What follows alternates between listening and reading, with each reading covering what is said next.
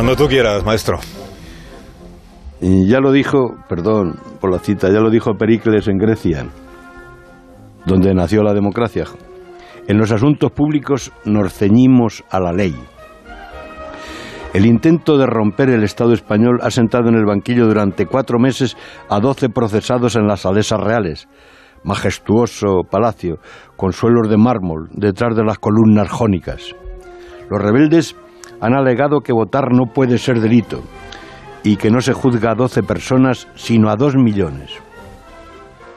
Siete magistrados del Tribunal Supremo han dejado visto para sentencia la intentona del supremacismo burgués contra el Estado democrático. Los obispos, como no, han apoyado a los separatistas. La sentencia será en octubre, en plena campaña electoral, y la condena parece que va a ser prudente.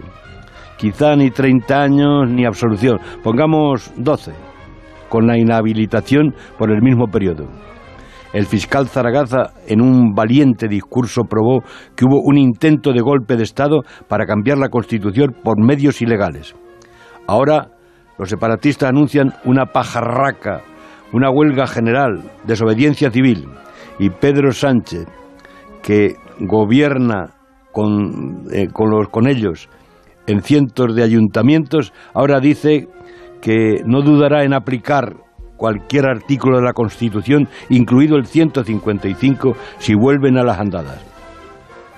El prófugo, el racista, la alcaldesa, el chupacirios piden absolución al, al, rey, como si el monarca fuera un ropón. Felipe VI contesta, las sentencias de la justicia hay que cumplirlas. No se han juzgado ideas sino delitos. Los demócratas están de acuerdo en echar por fin tierra en las trincheras y buscar una solución, pero ellos siguen en el desafío. La diputada Laura Borrás fue a la zarzuela con el lazo amarillo a darle la vara al rey. Es que el fanatismo, querido Carlos, ha llegado a tal punto que se lanzó, se lanzó un vino con la escarapela, esa escarapela que gafa a sus muertos, en la nación en la que el vino y la palabra nunca conocieron fronteras. ¡Viva el vino!